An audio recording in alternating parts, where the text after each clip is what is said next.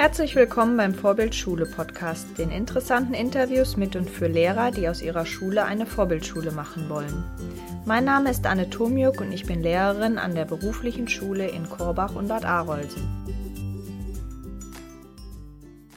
Ich treffe mich heute mit Andreas Kahl. Hallo Anne. Hallo, Andreas ist Lehrer an der beruflichen Schule in Korbach, genauso wie ich und unterrichtet die Fächer, zumindest nach meiner Information, Metallbau, Kfz, Politik und Wirtschaftskunde. Ist das richtig? Das stimmt alles. Okay. Andreas, seit wann bist du denn Lehrer? Ich bin Lehrer in Korbach seit 1999 nach den Herbstferien. Mhm. Und was hat dich dazu bewogen, denn Lehrer zu werden? Mm, vom Werdegang her bin ich eigentlich Handwerker. Ich habe eine Ausbildung gemacht als Werkzeugmacher habe dann Maschinenbau studiert und habe im Studium Studenten schon Dinge beigebracht. Und das hat mir dort schon Spaß gemacht und bin dann noch auf das Lehramtsstudium übergeswitcht. Mhm. Was findest du denn das Spannendste an dem Lehrerberuf? Dass man mit so vielen unterschiedlichen Menschen arbeiten darf und diese Herausforderung, jedem so gerecht zu werden. Das heißt, die unterschiedlichen Charaktere, das, was dich in die Schule gebracht hat. Ja. Mhm, okay. Ich würde gerne mit dir ein bisschen visionär werden und würde gerne mal, dass du uns darstellst, uns erzählst, wie du denkst, wie sich das Schulleben in den nächsten zehn Jahren verändert, beziehungsweise was dann in zehn Jahren die Schule dann aussieht. Ja, bei mir in den technischen Berufen ist es sicherlich so, dass die Schüler immer höheren Anforderungen ausgesetzt sind und wo wir als Schule vielleicht auch Probleme haben, weil wir einfach von der technischen Ausstattung nicht hinterherkommen. Die Arbeitsweisen, mit denen die Schüler arbeiten, werden sich, denke ich, sicherlich mehr in Richtung selbstständiges Erarbeiten, vollständige Handlungen, Problemlösestrategien verändern. Und wir als Lehrer werden wohl eher zurücktreten, dass wir die Inhalte präsentieren, sondern die Inhalte ergeben sich dann im Prinzip aus der Arbeit, die die Schüler an irgendwelchen Problemen haben. Hm. Ich habe jetzt mal gehört, dass die meisten Berufe auch in Technik in den nächsten Jahren verschwinden werden. Wie kann die Schule darauf reagieren? Oder siehst du das anders? Also, dass die Berufe verschwinden werden, glaube ich eher nicht, ja. weil speziell bei unseren äh, männlichen Jugendlichen ist das Technische schon noch da. Also ich denke, das Problem liegt vielleicht auf einer anderen Ebene, dass wir einfach Geburtenrückgang haben, dass die Betriebe nicht genügend kompetente Auszubildende finden und dann sagen, dann stelle ich lieber keinen ein. Also wir werden eher Rückgang dieser Klassen bei uns bekommen, dadurch, dass einfach die Schülerzahlen rückläufig sind, weniger, dass es die Berufe nicht mehr gibt. Mhm. Also die, die verändern sich, die Berufe, sie werden vielleicht auch zusammengeführt, Beispiel ist der Kfz-Bereich. Früher gab es den Kfz-Mechaniker und den Kfz-Elektriker. Heute hat man es zusammengepackt in den Kfz-Mechatroniker. Im Industriebereich hat man es auch probiert. Dort ist man aber mit einer Rolle rückwärts im Prinzip wieder auf den Ausgangszustand aufgesprungen. Man hat also wieder den mechanischen Teil vom elektrischen Teil getrennt, weil einfach die Theorie für sich genommen schon genug ist. Und wenn man beides zusammenpackt, dann überfordert das auch viele. Hm. Ansonsten denke ich, wird es die Berufe weiterhin geben, speziell bei mir im handwerklichen Bereich. Jetzt hast du eben was Spannendes gesagt, und zwar, dass die Unternehmen manche vielleicht gar nicht mehr einstellen, weil sie keinen Kompetenten bekommen.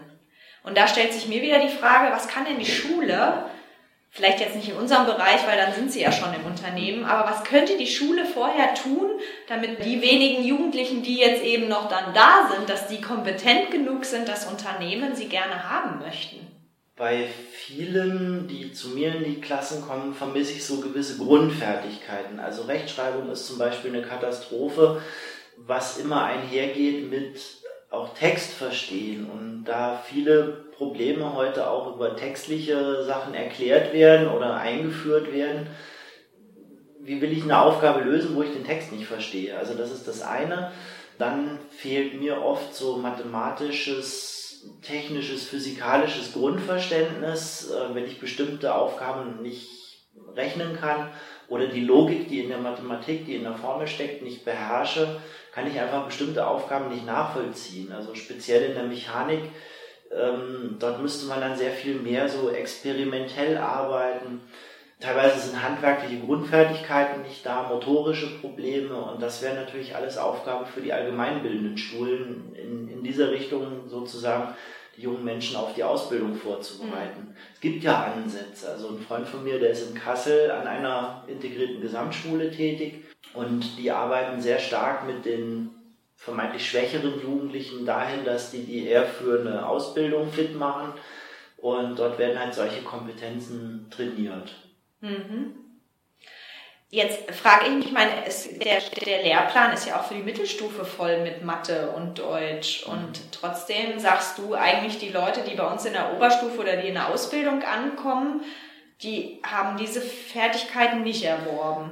Was ist denn da die Lösung? Mm, also Lösung hätte ich spontan keine. Ähm, man kann das eigentlich sehr gut merken, wenn man diesen Mathe-Eingangstest macht, diesen Rechentest berufliche Schulen äh, egal ob das jetzt ein Schüler ohne Schulabschluss ist oder ein Abiturient, äh, wenn man diesen Test durchgeführt hat, stellt man immer fest, alle haben an irgendwelchen Ecken irgendwelche Defizite und das würde, denke ich mir, an der Schule, bei uns in der Berufsschule, höchstens mit einer Art Förderunterricht kompensiert werden können, weil speziell im technischen Bereich die Mathematik nicht mehr eigenständig ist. Sie wird mit dem Problem, mit der Aufgabenstellung zusammen bearbeitet und nicht weiter vertieft.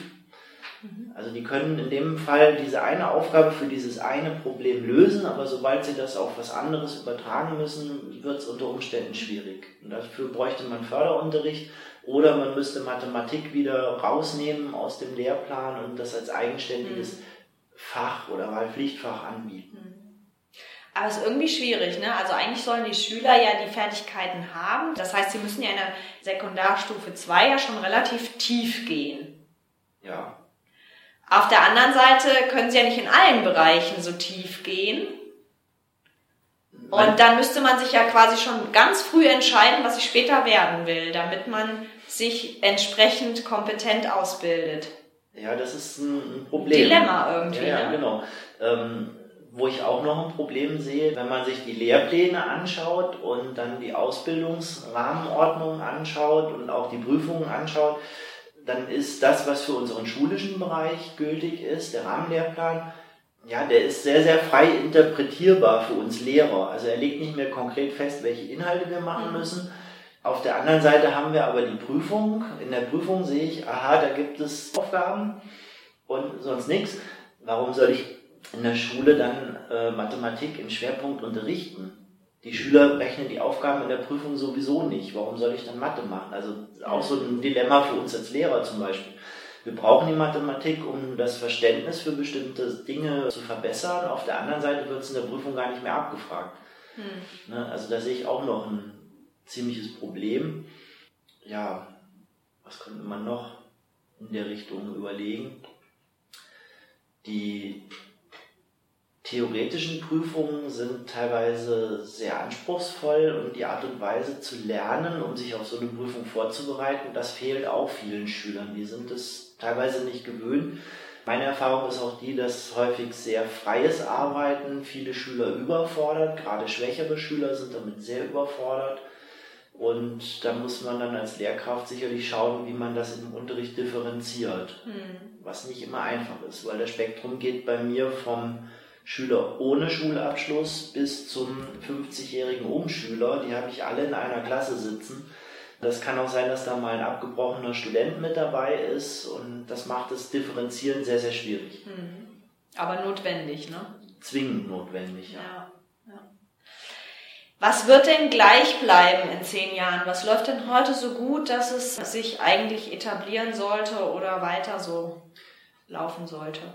Also ich würde das jetzt auf mich beziehen, was ich mir wünschen würde, was in zehn Jahren weiter so läuft, das ist diese Beziehungsebene zwischen den Schülern und mir, weil das trägt, glaube ich, sehr, sehr viel im Unterricht dazu bei, dass Schüler auch Erfolgserlebnisse haben, weil man kann dann richtig sehen, wenn ein schwacher Schüler Erfolgserlebnisse hat und der ist vorher entsprechend unterstützt worden, da kommt wahnsinnig viel für mich auch als Lehrenden äh, zurück.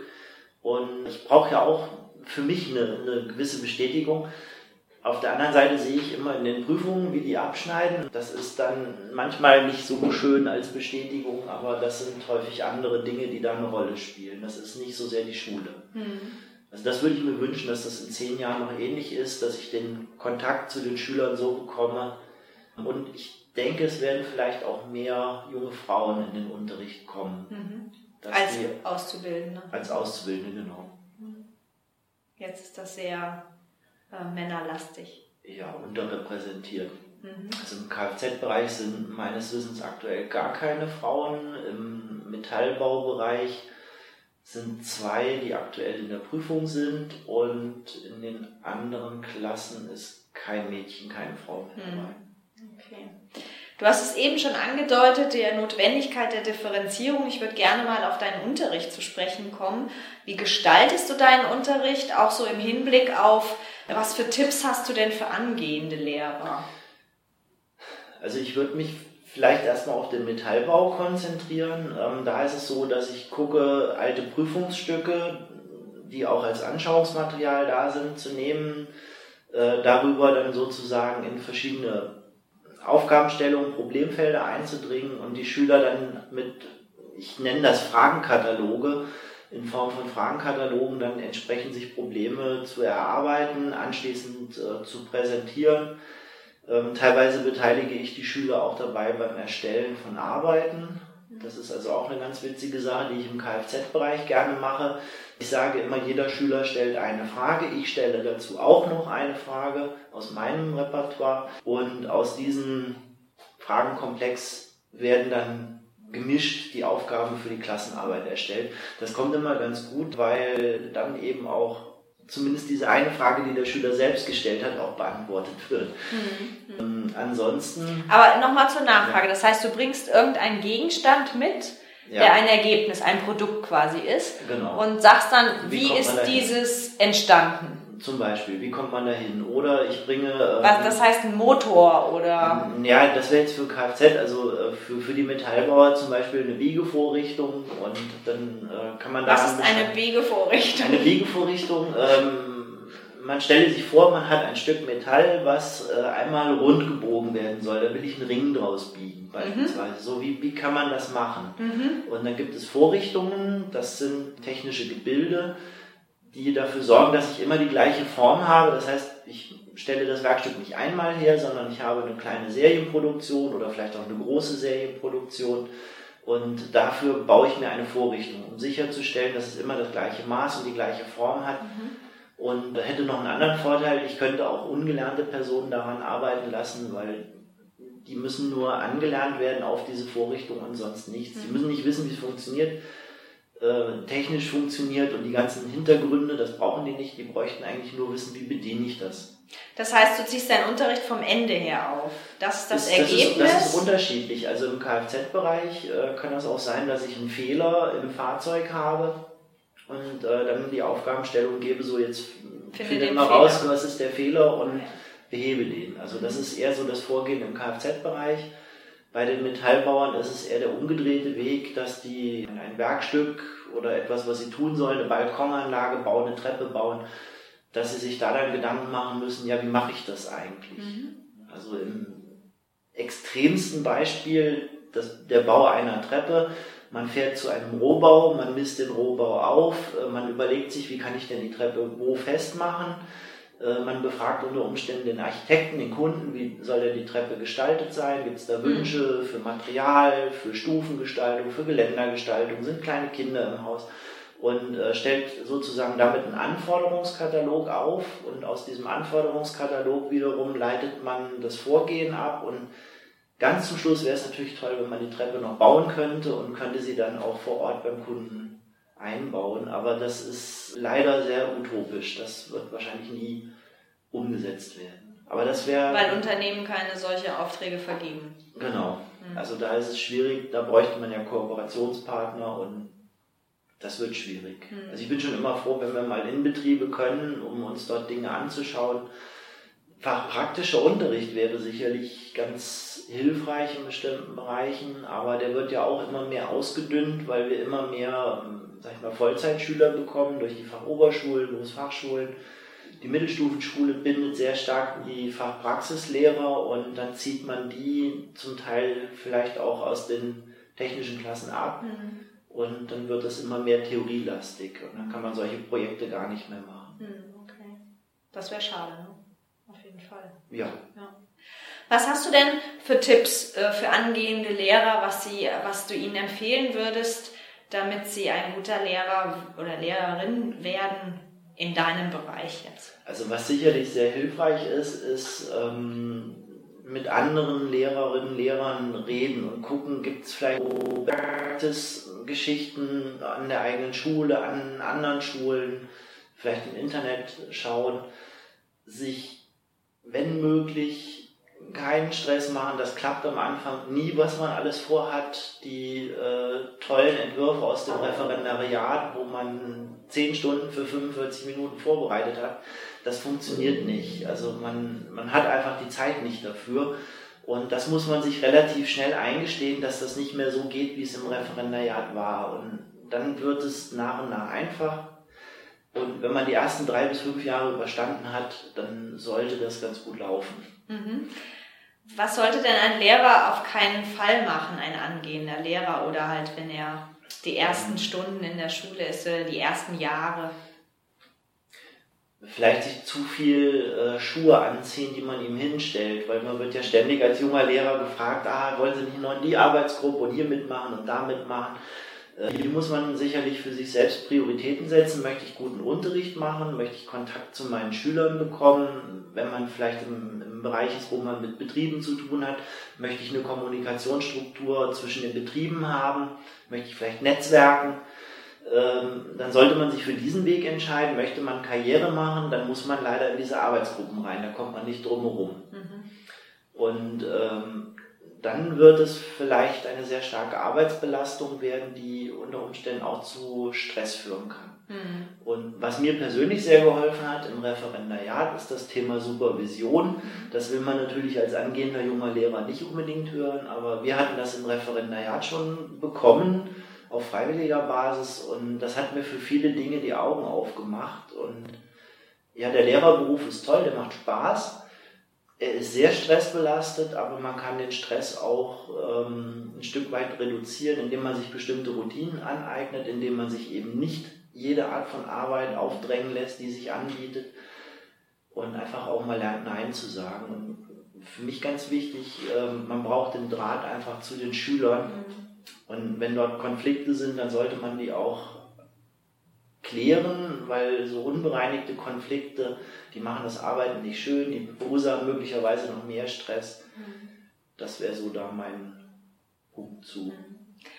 Das heißt, stressresistent sollte eine Person, die Lehrer werden möchte, auf jeden Fall sein. Ziemlich, ja. Und was sind denn noch so Charaktereigenschaften, die ein Lehrer mitbringen sollte, damit er ein guter Lehrer ist? Und wie du ja auch sagst, Beziehung, mhm. das ist sehr wichtig, sehe ich genauso ähm, über Beziehungen läuft alles. Mhm. Da frage ich mich immer, was muss ein Mensch mitbringen, damit er sowas leisten kann?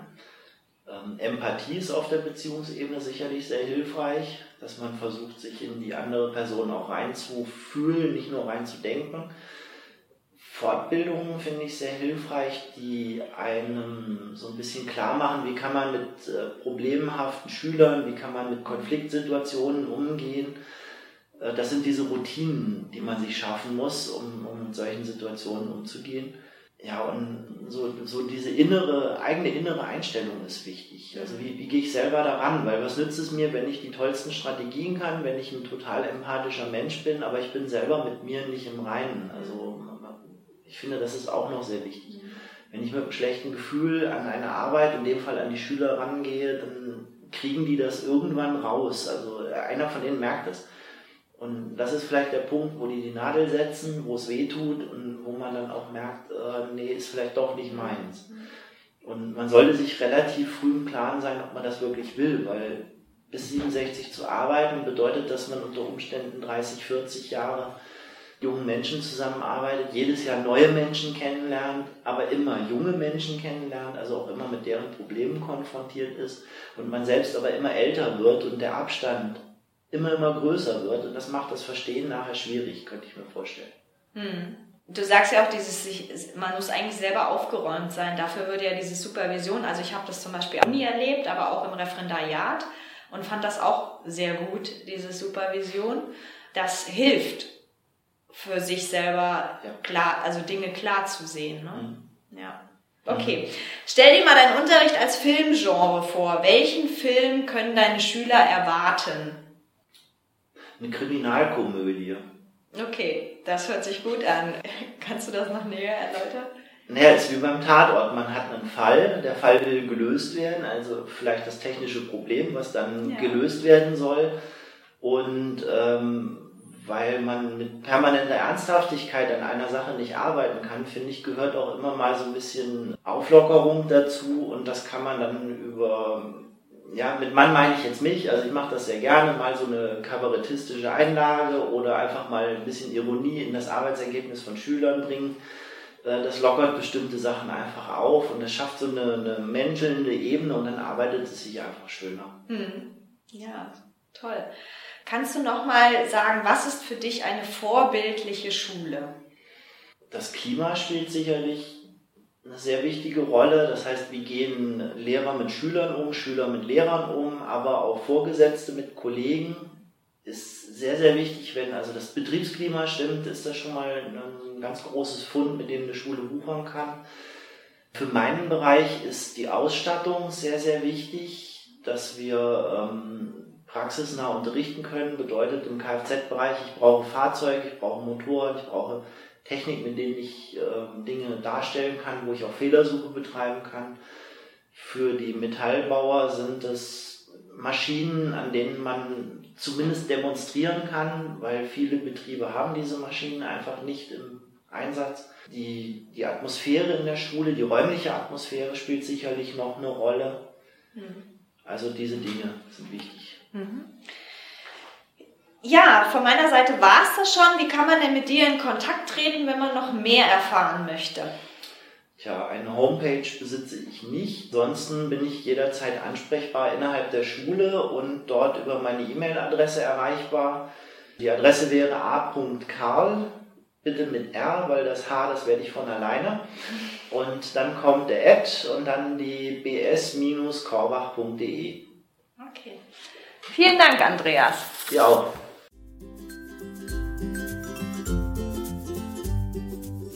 Wenn euch der Podcast gefallen hat, klickt auf www.vorbild-schule.de-podcast. Dort findet ihr alle Infos zum Abonnieren und Diskutieren der Inhalte.